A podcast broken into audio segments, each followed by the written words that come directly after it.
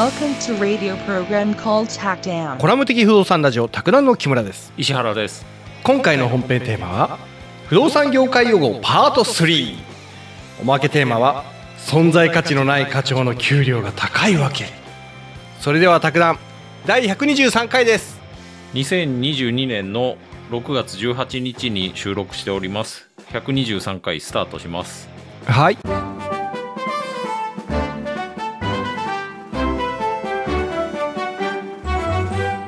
過去回を聞いてたら時々2022年と2021年を言い間違えてて、あのちょいちょいね。えそうなの？はい。言ってる意味がないなぁと思ったんですけども 申し訳ないんですけど。今日もあの不動産用語業界用語あ行こうかなと思ってね。こういうのがいいですよね、うん、これ最初にやっうんとくべきでしたね。やっぱり、そういう話をするんならね。うんこれ石原さん使ってる？まあ、使ってるのもあるんでしょうね。ああ、はあうんはあほら、あまりにもこう、2、クロートすぎて、ほら、昔の人は使ってるけど、今はね、うん。この現現代っ子みたいな人は使わないみたいなのもあるのかうんなって。うんねえ。まあ、うんはい、行きましょうか。はい。あのー前回飛ばしまでやったんですけど、うん。今日もね、これ資料としてはね、はい。アイワブログっていうところのね、うん。うん、アイワさんっていうところのブログだと思います。うん。うん。まあ、いっぱいありますね、これ系。あ、マジで？はい。本当ね、もうパート10何歩とかいきそうな感じ？んあの、これ系っていうのがね、いろんなとこがこういう、その、用語の記事を書いてるんで、うん。うん。なんか、いろいろありますわ。あまりにも、あれなんで、通すぎて、ちょっと、あの、市原さん聞いたことないやつ結構あるんじゃない？うん。さっきと同じこと言いましたね、今、木村さん。うんうん。あまりにも通すぎてね。そう。はい。ちょっと、使いたくなっちゃった。うん、はい、はい。はい。行きましょうか。あのー MB っていう言葉あって、マイクの M にブラボーの B ですね。はい。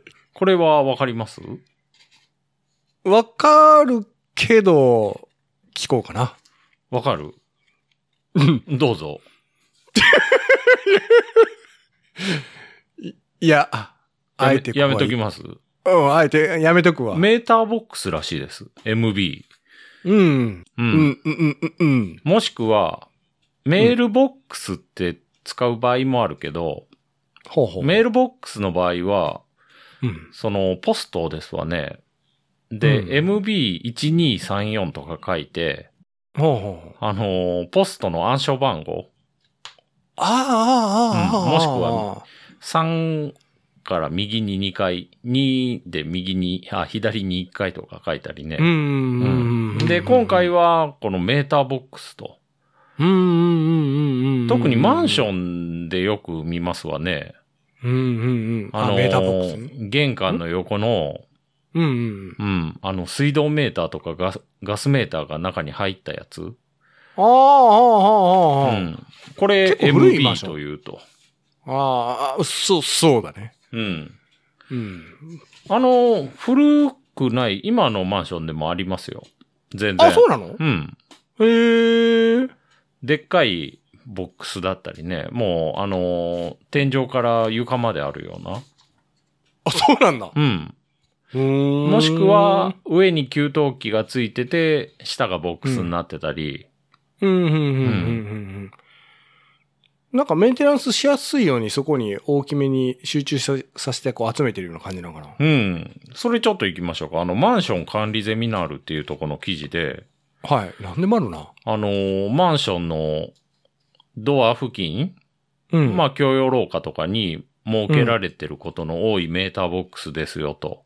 う。うんん。で、最近のマンションだと、うん。給湯器と同じスペースに設置されてることが多いですと。うん。ううんん。で、ボックスの中って、うん。まあ、あの、住人でも開けて中見ることできますよと。うん。うん。で、あのー地震とかでガス止まっちゃったりした時は、うん。あの、メーターボックス開けて自分で復旧したりもできると。あ、そうなんだ。うんあと、なんか部屋で水漏れがで出た時とかも、うん。メーターボックス開けて、水道の元栓止めて、とりあえず、あ、うんはあはあはあはあ。そういうの。で使うと。なるほどう。ん。中にね、やっぱね、うんあのーいっぱいいろいろ入ってるんですよね。ガスとか水道とか電気のメーターも入ってると。うーん。で、これメーターボックス自体はうん。共用部分らしいです。きょ、共用なのあそこ。へうん。専用じゃないと。え。ただ、、メーター、このメーターは、うん、メーターで持ち主が違ってて、はあ。電気メーターはうん。電力会社のものと。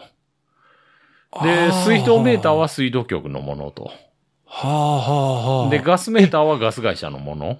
あれ、メーターってその、会社のものなんだね。うんうんうん。そう。だから、あれ、なんかメーターのはい。交換期限っていうのが法律で決まってて、まあそれぞれの法律あるんでしょうね。電気の法律とかうんガスの法律とか。それ、交換するとき基本的にはその、電気会社とかが交換すると。これ、え、一般の住宅についてるのももしかして、その、ガス会社とかそういったやつなの？そうでしょうね。はただ、あのーうん古いマンションとかだとね、あ。うん。あのーメーター自体が水道局がつけたやつじゃないっていうマンションもあるんですよ。はあ。昔はね、各個につけてくれなくて、うん。一個ボーンとつけてくれて、あとは、うん。あの、勝手にしてよ、みたいな。だから、マンションで自分のところで、あの、メーターつけて、うん。そのメーター、あの、管理人がチェックしてみたいなとこもありますわね。そういう、そういいうメーターだと、そのメーター、あの、コメーターとか言うんですけど、うん。うん。それの持ち主はマンションになるから、うん。あの、メンテナンスも自分でやると。へえ。え、じゃあ壊れたりしたら、あの、分譲とかだったら実品持ち持ちだったりするんかな？うーん、そうでしょうね。メーターがね。へえ。面白いね。なんかメーター一つでも、そんなことがあるんだね。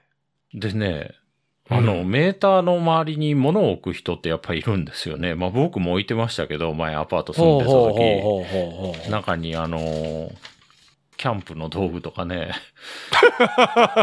ちょっと邪魔なやつ家の中置いといたら、あれはやっぱやめてよって書いてますね。ああ、やっぱまあメーターの数字見たりするのに邪魔になうると。で、強標部分だったらね、まあ自分のものを置いとくのも良くないですわね。ああ、そうだね。うん。なるほどな。まあでもアマゾンの配達であの、置き配選ぶときメーターボックス選ぶようになってるんでね。ああ、はあ、はあ、はあ。選べはあ、選べるから。はあ、はあ、はあ、はあ、はあ。あれもそのうち宅配ロッカー兼用メーターボックスみたいなのできるかもしれないですわね。なるほどうね。ん。はあ、はあ、はあ、はあ、はあ。面白いな、それ。で、なんかやっぱね、メーター内って電気のコードとかも走ってるから、はあ、はあ。燃えるものとかもあんまりもう置かない方がいいよと。ああ、はあ、はあ、はあ。で、そ、の物を入れて、うんうん。電気が万が一ショートしたりして、うん。そのものが接触してね、うん。それでやっぱ火事とかになる危険性もないことはないから、はあ、まあ置かないよ。ようにしましょうねと。なるほどうんな。なんか戸棚作ったりする人もいるみたいですけどね。ひどい人はね、メーターの中に。見、見えねえじゃねえかとかう言ってね。ん、邪魔だ邪魔だって。戸棚作る。面白い。あのさ、うんマンションとかのベランダにすっげえ鉢とか、ポンポンポンポン置いてる人いるじゃ。うんんあの、ねえ、ほいで、どういうか、落ちそうなとこ置いてる人うんうね。んあれ、まずいよね。うんうん。ベランダも共用部分ですからね。廊下とベランダは、ベランダってやっぱ避難の時使うから、あの、ババはあはあ、蹴破って。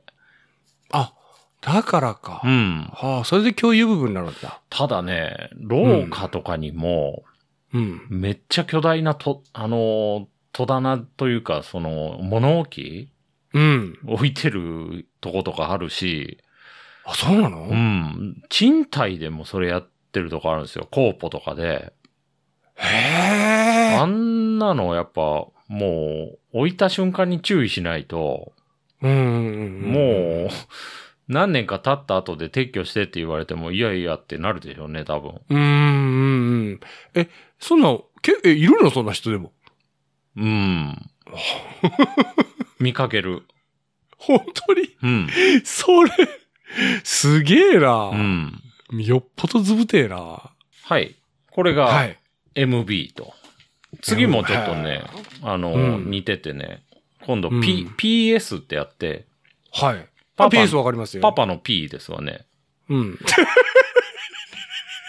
PS。これわかる？うんうんパパの P と S は何？シアラの S っていうらしいですけどね。その無線用語だと ?PS ですね。PS。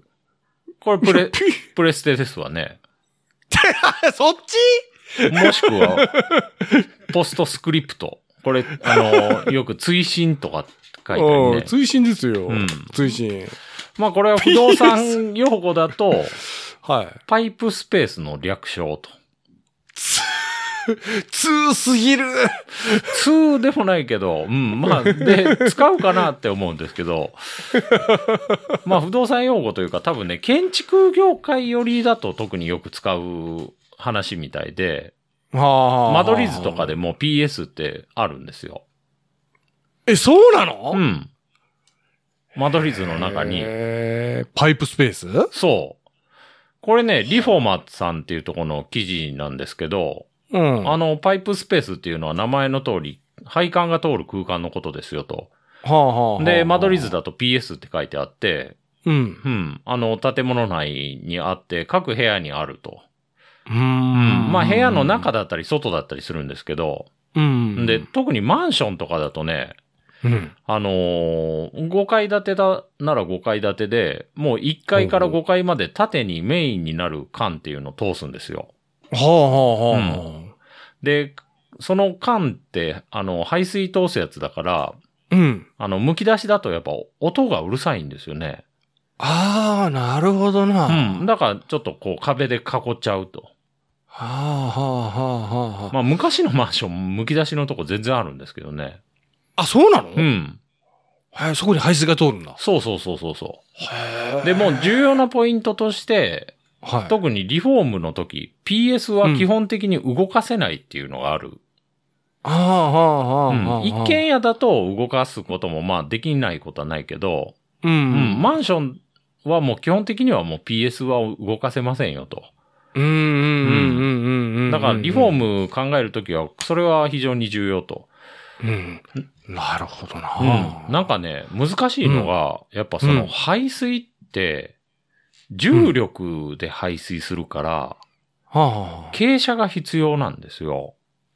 はあ、はあ、はあ、はあ、はあ。だから、キッチンとか洗面所とか浴室あるじゃないですか。うん。そこから、あの、重力を利用して排水していく必要があると。うん、うん、うん。勾配が？そっか、あの、うんメインに対して、ちょっと斜めになってこう繋がってるんだ。そう。で、それがね、はあだいたい50分の 1? なの、で、配管が1メートルだと、うん。2センチの勾配が必要と。はあ、はあ、はあ、はあ、はあ、はあ。そ、れよりも勾配緩いと、うん。あの、汚れがこびりつきやすくなって、うん、で、もう詰まり引き起こしちゃう可能性高くなると。なるほどね。そういうのあるんですね。うん。なんかたまにね、ねマンションでも入って、うん。入って右手と左手に風呂とトイレとかが、まああるイメージのマンションってあるじゃないですか。ああ、で、そこの床だけちょっと高くなってるとことかあるんですよ。いきなり。あそうなの？うん。それよく考えると、結局、勾配稼ぐためなんでしょうね。パイプを斜めに配管しないといけないから。はあ、はあ、はうんあ、はあ。だからトイレとかもちょっと、風呂とかもね、ちょっと高くしとかないと。はあ、はあ、はあ、はあ、はあ。なる。ええじゃあさ、うんあれだね。あのー、一本、この例えばメインがあったらさ、うん。どちらかというとそっちに向かって風呂とかトイレが、いろんな部屋が集中してそ集まるような感じになるんだう。ね。そう。大体集中してますわね。キッチン、風呂、トイレって。はあ。となるほどそのマンションは。ね。へえ。で、もっと言うとね、うん。あのーマンションとかで、まあアパートでもいいんですけど、うん。部屋が並んでるじゃないですか。うん。そしたらね、部屋って互い違いにこうなってるんですよ。左右対称、うん隣り合う部屋は。はあ、それはなんでかっていうと、やっぱその水関係集めるため。はあ。でじゃあキッチンの向こうはキッチンなんだ。そうそうそうそう。まあ大抵ふ 部屋の端っこに風呂あるんですけど、うんそしたら隣の部屋も、あの、左右対称になってて、風呂がすぐ来ると。そしたら、あの、音の響き方も違うんですよね、やっぱ。はあ、はあ。風呂の横にリビングがすぐあると、うん、その風呂の音とかめっちゃ響いてくるから、はあ、考えられてるね。全部違うな左右対称、対左右対称で並んでますわね。はあ、あ、イメージすげえ湧いた。ほいで、うんその、その壁のその下の方にあ8トンだな配管が。そうそうそうそう。なんかね、あの、アパートを僕も借りてた時に、うん。隣の部屋の人んとこ遊び行かしてもらったりしたら、ほうほう左右対称だから、うん。なんかもう酔いそう。なんか気持ち悪くて。え、鏡の世界に入った感じ？そうそうそう。なんか子供の頃の夢の中みたいなね。変な感じするんですよ。でも、隣人とそんな部屋に入れてもらえるぐらい仲良くなったんだね。そうそうそうそう。割とね、僕もね、あの、ラジオではね、はい。人嫌いを装ってるんですけど、実はね、めちゃくちゃ社交的なんでね。もう隣の部屋の人とか大好きなんですよ。人嫌いを装って。そうそうそう。まあ、木村さんのことは別にね、そんな好きでもないんですおいおいちょっとけど、ね、もう。めっちゃ仲いいじゃないですか。うん仲の良さを装ってるんですけど、これ今予想した。そうそうそうそう。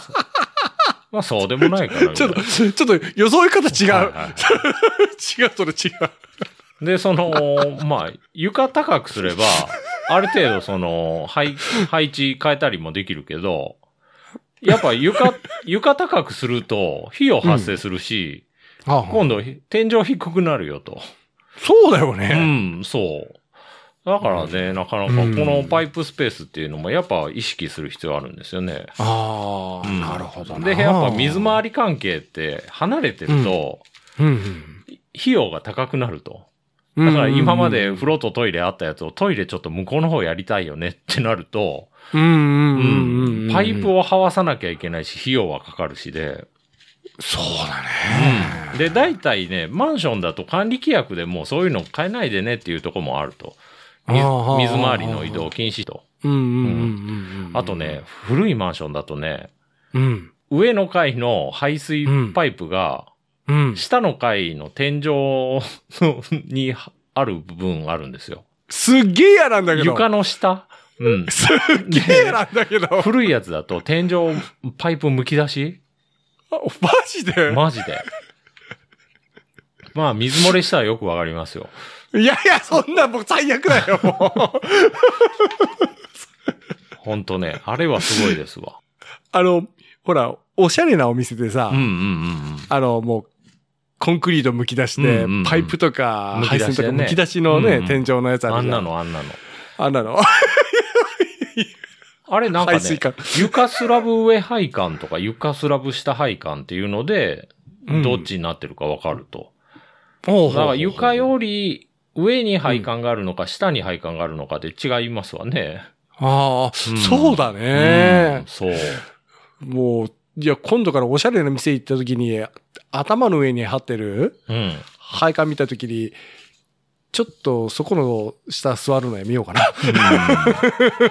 まああの、あ、これは床スラブ下配管だねとか言ってても ねえ、え、うんもうあれ？あの、上からこう下に来てるやつって大体、あれかな、お水専用みたいなやつなの？うーん。あの、水道はうん。圧で流すから、うん。割と、あの、レイアウトがやっぱできると。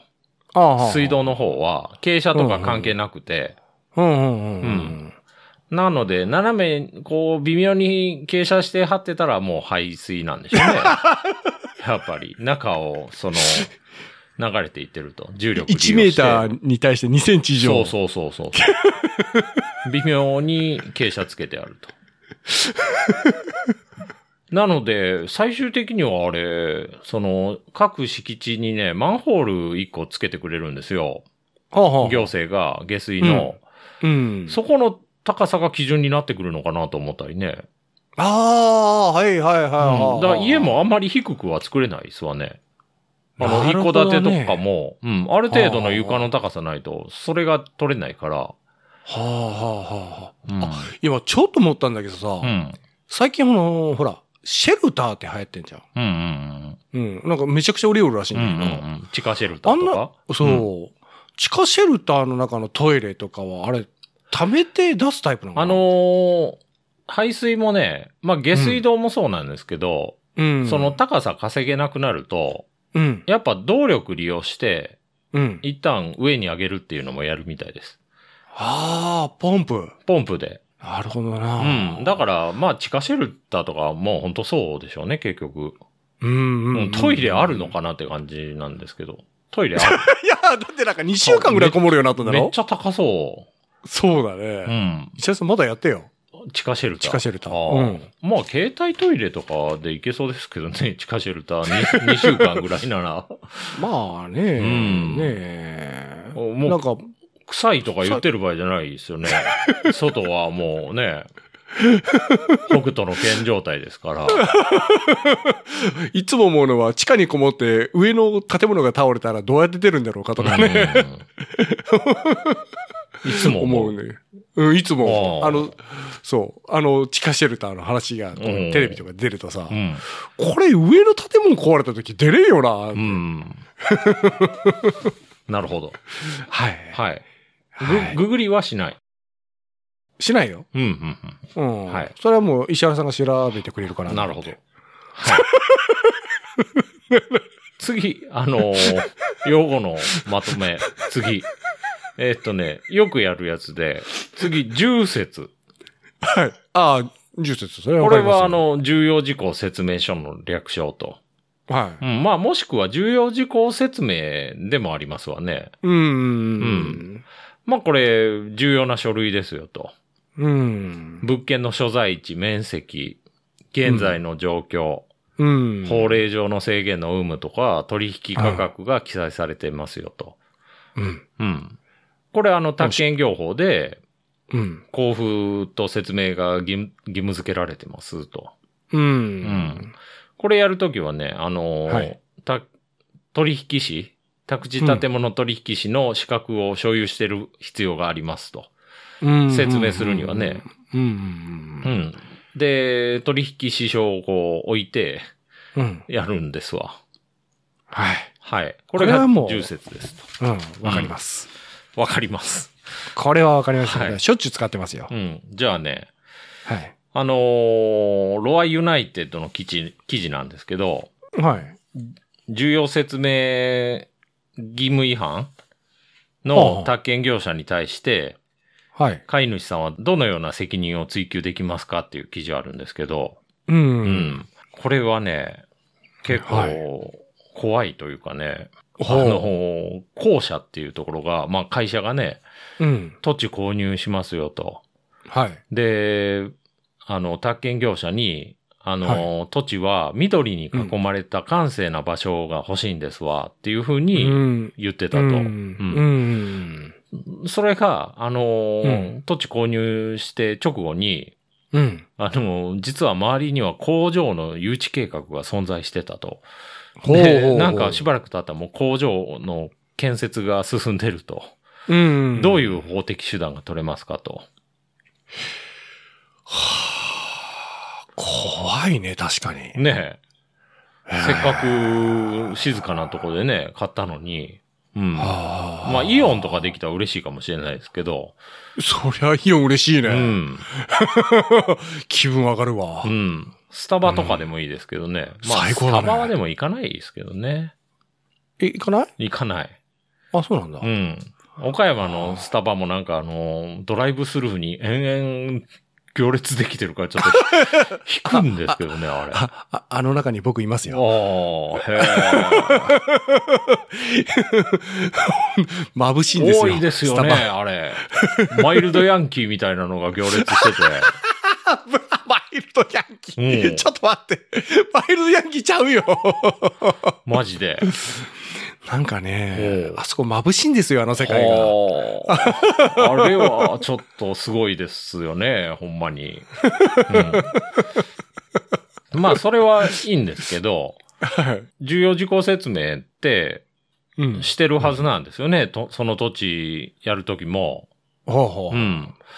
で、どういう責任の取らせ方ができるかまあ、業者からしてみれば、どういう責任が発生するか。ああ、怖えなうん。それちょっと見ていくと、はい。うん。まあ、これやる必要もないんですけど、まあ、やっときましょうか。そう今内容からだいぶ外れてるよ。そうそうそうそう。外れてるよね。絡めて。まあ、重説に絡めて。うはい。ん。あのーやっぱ土地買う人って、うん。知識ないんですよね。基本的に。ないねで、うんそれを補うために、うん。宅建業者にお願いしてるんですよね、仲介を。うん。だから、宅建業者って、うん。あの、責任があると。うん。それで、それちゃんと理解してもらうために、うん。重要事項の事前説明っていうのをやるんですよね。うん。うん。ううんだから、説明の相手方っていうのは、うん。あの、各当事者と、まあ、売り主と買い主に説明すると。う。うんん。みんなで集まってやるんですよね。う。うんん。まあ、バラバラにやる場合もあるけど、うん。で、時期としては、うん。もうできる限り早い方がいいと。ほうほうほう。うん。まあ、契約の前にやる必要があるんですよ。契約の後でやってもダメなんですよね。うん。うん。うん。説明の方法としては、あの、書面交付して、うん。で、免許証出すと。うん。うん、運転免許証じゃないですよ。あの、取引士証ですよ。あの、中型8トンですとか言ってる場合じゃないんで。いや、なんでわかった？わ、わ今、うん頭の中で、うん。自分の免許証出しようと思ゴールドなんだとかって。で、まあ、これがこの間やったようにね、書面じゃなくて、あのー電子的書面でもよいいよってなったんですけど、う。うん。で、説明すべき事項としてはね、うん。あの、宅建業法の35条のい1項1号から11号まで列挙されてるんで、これはもう後で見といてほしいんですけど、あの、バーっと列挙してあると。で、それだけじゃなくて、はい。それ以外にも、うん。やっぱ今回だと、うん。お客さん緑に囲まれた閑静な場所がいいって言ってるじゃないですか。うん。だから、、周りにそういう開発計画とかあったら、うん。それは、あの、説明しとく必要ありますよと。はあ、はあ、これあの、判例でもそういう風に出てますわね。うんこれってさ、うん。要は調べなきゃいけないってことだよね。そうです、そうです。そう あの、調査しなきゃいけないと。もう宅建業者は。はい。これ、例えばお客さんがもっともっとさ、うん条件、こうやってこういったのが、で、こうで、こうでって言ったらさ、うん。それに伴って全部調査してからお客さんに返答しなきゃ。まあ今回特に閑静な緑に囲まれてるって言ってたんで、はあそしたらひょっとしたらこれ周り大丈夫かなっていうのはやっぱり調査する義務があるんでしょうね。はあうん。それが条件に入ってるから。うん。開発計画っていうのが表に出てるやつはいいけど、出ない、うんまあ、出てないやつ出てなっかったらもちろん調べようないですよ。うん。もうそれは政府なのかな、そう。だからそれは、あの、やっぱ、うん今のところ開発計画はないですけど、うん、あの、隣接する土地は、あの、うん他人の土地ですから、うん将来的にそういう風なのが入るかもしれませんと。うんで、用途地域もここだとこういうのができる用途地域ですから、そういう可能性ありますよと。うん。ううんん。あの、巡工業とかだったら何でも立ちますから、うんここ巡工業だから何でも立つ可能性ありますよと。う。うんん。それ聞いてお客さんは、あ、じゃあやめようかなみたいな話になるかもしれないし、うん。なるほどね。うん。で、これ、もし、こういうので、あの、うんもう違反あったら、うん。どうなるのと、ちゃんとした説明してなかったら、怖えなもうドキドそしたら、キするわ。あの、うん委託者って、はい。あの、いつでも媒介契約を解除することができると。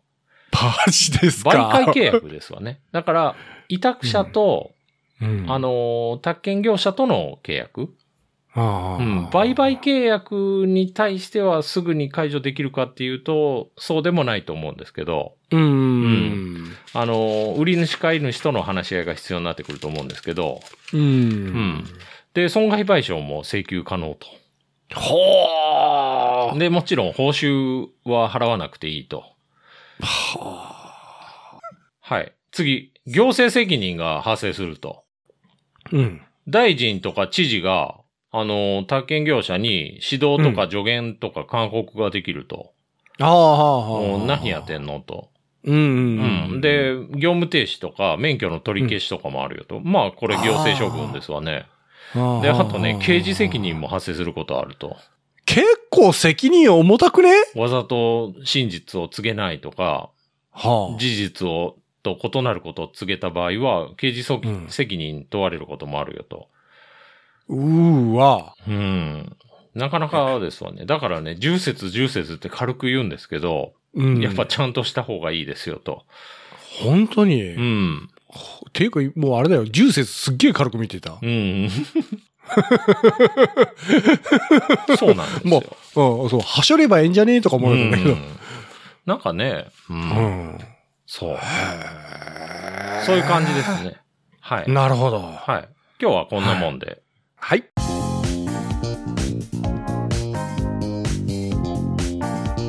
なんで管理職の人ってうん。仕事してないのに給料高いのと。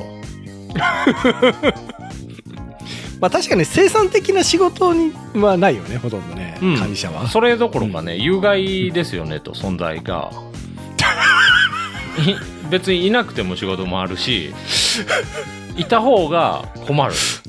邪魔ですよと。で、そういうのって、うん。僕が想像上で言ってるだけじゃなくて、ほもう現実世界に広く存在してると。う。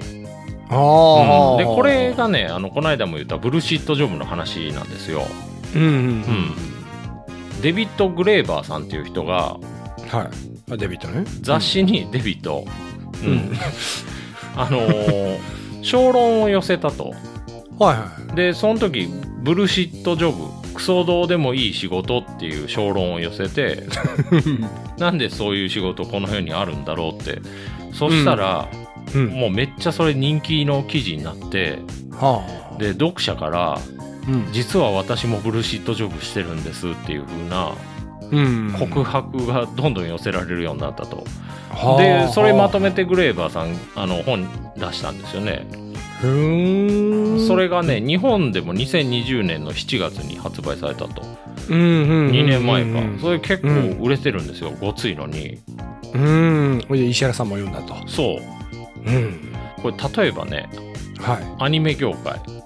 はうん。アニメーターってあ。はい。めっちゃ絵描いて、うん。で、アニメができるんですけど、うん。アニメーターの給料って安いってよく言われるじゃないですか。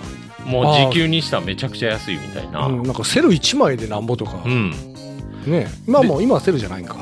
で、あのーアニメをうん。作る人た人たちの上層に多くの人がいると。はあはあはあはあ。で、そういう人がもちろん重要な仕事もやってるんですけど、資金集めとか、うんうん。中にはクソどうでもいい仕事をしてる人もいると。はあ。その、は社内資料としてパワポでなんか作ってみたり、う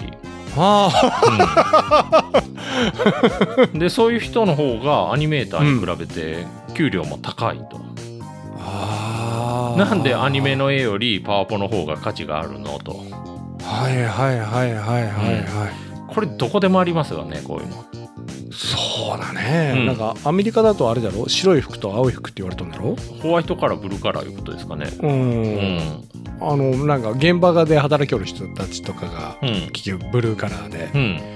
ね、スーツであの営業とかうんそういったのうんが白うん。ホワイトカラーか。で、まあ、ホワイトカラーの中でも、うん。必要な仕事と、うん。ブルシットジョブがあるっていう話なんですよね。ブブルーホワイトだけじゃなくてね、うんうんうんそういう実質のある仕事、うん。うん何かを作り出してる仕事をする人は、うん。低賃金で、うん。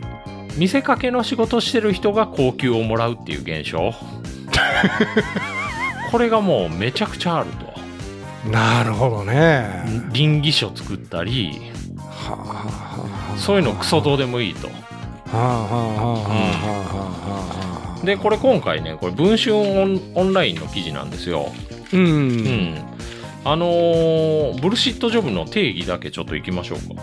ほうほこれはね、本、本、本の方なんですけど、ううんこれ定も面白いですよ。これ面白いけど、3700円の税。すげえな、まあまあ高いんですよ。3700円？うん。あのー厚さどのくらいある？厚さ、うん、4、5センチかな。そんなあんの？4センチぐらいかな。いや、自転よりちょっと薄いぐらい？3センチぐらいか。うん。えっとね、定義がね、ブルシットジョブとは、うん非雇用者本人でさえ、これ雇われてる人ですわね、うん。その存在をうん。正当化しがたいほど完璧に無意味で、不必要で、有害でもある優勝の雇用の形態である。と。で、とはいえ、その雇用条件の一環として、うん。本人はうん。そうではないと取り繕わなければならないように感じていると。あしかもそれあれ潜在意識の中で。あの必要な仕事なんだよっていうふうに取り繕う必要があると。意識はともかくとして他の人にそういうことを言っちゃダメと。はあなるほどな、うん。まあそれ自分それまあそれがな。自分の存在意義みたいになってるもんね。でそれで本人も苦しむんですよ。マジか。うん。あ本人も苦しいんだ本人も苦しい。況。給料はあ。高くもらえるけし仕事も楽なんだけど、うん。もう苦しいと。はあ、まあ苦しくない人もいるでしょうね。俺の仕事いる美味しいなって。うん。この仕事うまーとか、うんそうそうそうそう。そう。ケインズ経済学の大家、はい。この人ねあの、うん。将来を予測してて、はえっと、技術発達したら週15時間労働でもう世の中回りますよっていう予言してたんですよ。いへえ、で、その後でパソコンとかね、うん。IT 技術発達したけど、うん。あの、現状としては全く正反対の状況と。ああ、うん。で、要因の一つがやっぱね、うん。組織で書類やうん。とかでもう管理部門が膨張し続けて、うん。無意味な仕事が増え続けてると。わかる。わかるよ、う。うん。ん。これね、ドイツ軍の実例ってあって、はこれもね、ちょっと本文からなんですけど、あうん。ドイツ軍ってうん。自分たちの IT 業務を下請け企業に委託してると。はで、その IT 企業は、あはい。物流業務はまたさらに下請け企業に委託すると。はあはで、物流会社は、そのうん、託された、あうん。その物流会社って人材管理業務を下請けに出してて、うん。その、この記事はね、その人材管理業務の下請けの人が書いた記事なんですけど、はあ。で、例えばね、兵士があの部屋使ってて、うん。2つ離れた隣の部屋に移るとすると。うんだから1号室使ってるのが3号室に移るとすると。うんそしたら、パソコンをそこに運ぶのって自分じゃやっちゃダメなルールになってるんですよ。ほうほうほあの、何するかっていうと、書類を記入すると。うはい移してくださいっていう書類を記入するんですよ。うんで、それを IT 企業に送ると。はい。IT 業務を下請けしてくれてる IT 企業に、うん。そしたらそこの IT 企業の社員がその書書類チェックして、うん。間違いないかなっていうふうに、うん。で、それ承認されたら、うん。その書類が物流会社に転送されると。はあはあ。うん、そしたらねあの物流会社が今度部屋の移転し,、してもいいですよっていうのを承認してうん。この最終的な人材管理の会社にあの人材配置してくださいっていうふうな業務を要請すると。そしたらこの人の会社はのうん。オフィスの人がうん「あの分かりました」って言ってうん。メールを送ってきてうん。このメール受けた人の家からうん。そういうドイツ軍の兵舎って100キロから500キロぐらい離れてると、はあはあ。そこまで行くらしいですわ、うんうん。車レンタルして、うん。うん、で兵舎まで行くと。はい。ほいで到着したらあの、うん。到着をあの担当者に報告すると。うん。でまた書類起こしてうん。でそれからようやくパソコン取り外してうん。梱包してうん。で密封してうん。でその箱を今度物流会社の他の担当の人にその3号室まで運んでもらうと。で部屋に着いたらまた、あうじゃあ開封しますっていうふうに開封してうん。で異常ないですねっていう書類を起こしてうん。でパソコンを設置すると。うん。で担当者に電話かけてあの作業終了しましたっていう報告すると、であのドイツ軍の人に署名もらってでレンタカーで帰宅すると。で帰ってまたね書類をいろいろ作って送信すると。これで給料もらってますっていうふうにねあのあれだね。うん。ちょなんかいいツッコミどころ満載すぎてさ、そうそうそう。でこういう感じでだからこのパソコンって別に兵士が自分で5メートルぐらい運んでもいいんだけどうん。あのその代わりに僕たちがうん物流会社の人とこの人2人で合わせて6時間から10時間ぐらいかけてうん。で書類15枚ぐらい作ってうん。で給料もらってると。はでこの人もやっぱそれに対して辛さを感じるんでしょうね。もうツッコミどころ満載すぎて。あねうん。こういうのがブルシットジョブ。え本当に本当にいらない仕事だね、うん、でもねこういうのやっぱ多いんですよね世の中に本当。ああこれでこれで割を食うのは誰かっていうとはい。実質のある仕事をしてる人たちなんですよね。ああああなるほどね。実際に物を製造したりうん運送したりうん修理したり保守したりする人々この人たちはうん企業が一生懸命うん。人員削減をしたりうん労働強化をしようとするともう矛先向けられるのは常にその人たち。ああはあはあはあはあはあはあの企業とか世間はあうん。こういう仕事ってエッセンシャルワークって言ったりするんですよね。はああのコロナの時にエッセンシャルワークっていう言葉流行りましたよね。うん流行った。うん。ブルシットジョブの本出た時はエッセンシャルワークっていう言葉使われてなかったんですけどコロナの前なんで出たのが、うんうんうんそういう実質のある人のうん。うんあの給料が高いのをもううん。企業とか世間許さないんですよ。もう代わりはいくらでもいるっていう見く見下しと脅迫が働いていると。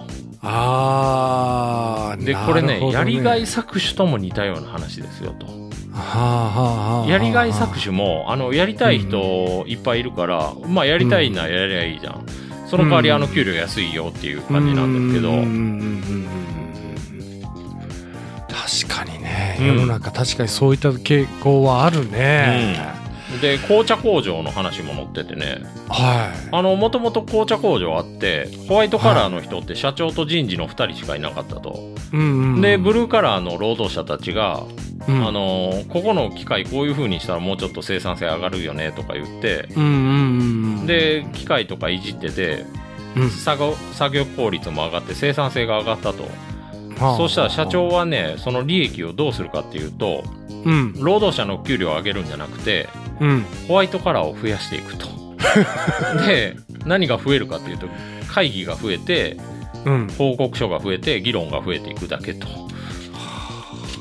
怖いですわね。あの日本のベンチャー企業でも似たようなこと起きてますよと。はあはあ。あの最初ベンチャー企業ってうんめっちゃ熱意に燃えてる少数の社員で始まるんですけどで社長とかはもう経理でも総務でも自分で全部やっちゃうと。でもだんだんあの忙しくなってくると、うん。じゃあ経理の人雇おうかとか、うん総務部作ろうかとか、うんで、それ専用の人雇っていくと。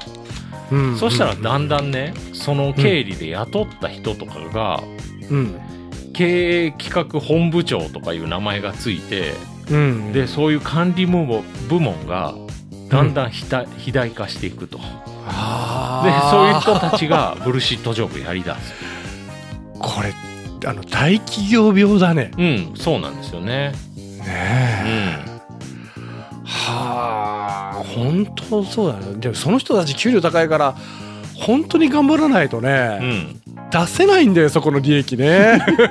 あの、ブルーカラーはね。本当に。なるほどうん。な、で、頑張、ブルーカラー頑張ったら、あの、その成果って多分ね、そのブルシットジョブしてる人たちが、うん。成果持っていくんですよね。あ あの、私の計画がうまくいきましたね、みたいな感じで。は本当だからね、あのうん。兵士とかもね、言いようによっちゃもうブルシットジョブってやっぱ捉え方ができるみたいで、はあはあはあ。その戦争とかもうん。本質的には必要ないじゃんと。そうだね、うん、別に話し合いとかって解決できる問題を、もうなんか戦争を使うんだけど、でそのために兵士って雇われるんだけど、うんうんうん。そもそも戦争必要ないのに兵士って必要ないのね、ないよねっていう考え方を兵士自身がしちゃうから、うん。うんそれは辛いでしょうねやっぱ。うんうんうんうんあのほら警官とか消防とか、うん。医者とかうん。はもう暇な方がいいっていうか、うんうん。ね。うん。本当はね。うん本当あのもう今戦争起きとるけどあれだもんね。だこれ誰得なんみたいなのあるよね、うん。結局。本当ね。ねえ。まあこれがこういう話がねずーっと実例載っててうん。この本ちょっとね長い内容の割にね で結論としてはねもう、はい。あのネタバレしちゃうとはい。そこのデビッド・グレーバーさんってうん。自分でもあのアナーキストですよって言ってるんですよ。ほうほうアナーキストってあの、う無政府主義者っていうことで、うんうんうん。あの人間ひ一人一人が主体的に動いてたら、うん。別に国とか政府とかいらないでしょと。うんみんなで力を合わせて、あのうん。責任持って一人一人が動けば、うん。もうそういうのいらないですよと。ただ、うん。結論としては、うん。あの、ベーシックインカムが一つの手ですよねっていうふうに、この人は言ってる。うんベーシックインカムって国がめっちゃ介入してやらないとできないから、アナーキストとしてはベーシックインカムって嫌なんですよ。うんうんうんでも、ベーシックインカムやれば、うん。その不必要な仕事をしてる人が、うん。1日に例えば4時間とかでもう毎日うん。食べていけると。うん週15時間労働とかで、うん。そうしたら他の時間はうんもうわけのわからない芸術活動とかに費やすことができると。で、それが必要かどうかってわかんないけど、わけのわからない芸術家すげえな。少なくともはい。ホワイトカラーのうん。わけのわからない会議よりはうん。よっぽどためになるでしょと。世の中のためになると。わけのわからない芸術活動だとしても、うん。それがひょっとしたら何かの役に立つかもしれないし、うん最悪役に立たなくてもうん。会議してるよりよっぽどいいでしょと。うんうんまあいい結論だなと思いましたけどね。うんうんまあでもなならないでしょうね。そうだね、うん。ある程度その管理されたい人もおるんよね実はそう、それは実際いるんですよ。もううん。木村さんとか最たるもんなんですけど、その、大衆っていうのいるんで、そうなんですよ。そうあの旗印を求めたりする人はそうおるんよ少なからず、だからそういう人がね、あの、うんネット右翼になっていくんですよ。そうなの？マジで。マジかうん。あの、なんで国がマスクしなさいって言ってるのに守らないのって言って暴力的になる人とか。あえてやっぱそういうよりどころを求めてるんですよね。はあはあはあはもう自分で考えるのしんどいから。あ。うん。うん。そうなんよ。もうね、あの、単一じゃなくて同調でね、そう。もう群れ、群れないよ。うん やっぱ。ねえ、はそこは。なるほどな、はでも、そう考えたら、あれだね、あのーそこを考えていけば、もっともっと生産性上がってきそうだね。うん。あのー生産性というかね、うん。うん。あのーその管理部門がそもそもいらないでしょっていう話なんですよね。うんねえ管理部門が。はあはあ、なるほどな。はい。面白いね。まだまだこれできそうだね。はい。石原さん、はい。頑張ったらね、うん石原さんが。とりあえず木村さん読んだらいいなと思うんですけどね。その方が議論がはかどるかなと思って。ああ、またじゃあいつか読もうかな。じゃあこれで、うんうんはい、おまけが終わりなんで、ありがとうございました。